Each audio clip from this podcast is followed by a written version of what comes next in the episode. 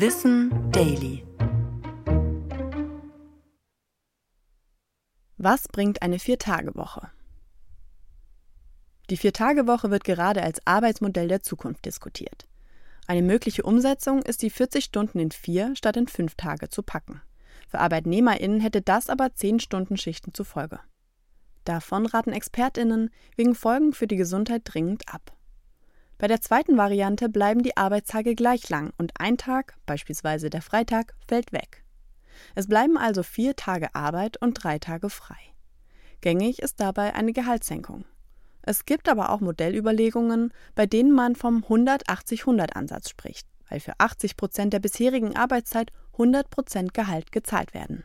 Eine Studie aus 2022 aus Großbritannien, an der 61 Unternehmen den 180-100-Ansatz probierten, kam zu besonders positiven Ergebnissen.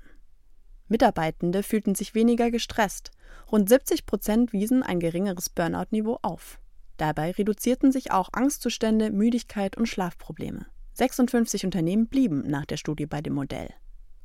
Deutsche Umfragen zeigen, dass vor allem junge Menschen an einer Viertagewoche interessiert wären – die dafür auch ihr Gehalt reduzieren würden. Vorteilhaft könnte auch eine gesteigerte Work-Life-Balance sein, sowie eine verbesserte Gleichberechtigung durch gerechte Aufgabenverteilung in Familien. Nachteile könnten aber vor allem gesamtwirtschaftlich entstehen. Eine Konsequenz könnte ein größerer Fachkräftemangel vor allem in Bereichen wie Pflege, Einzelhandel und Logistik sein.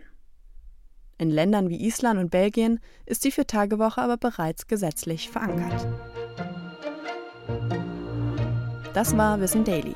Produziert von mir, Anna Germeck, für Schönlein Media.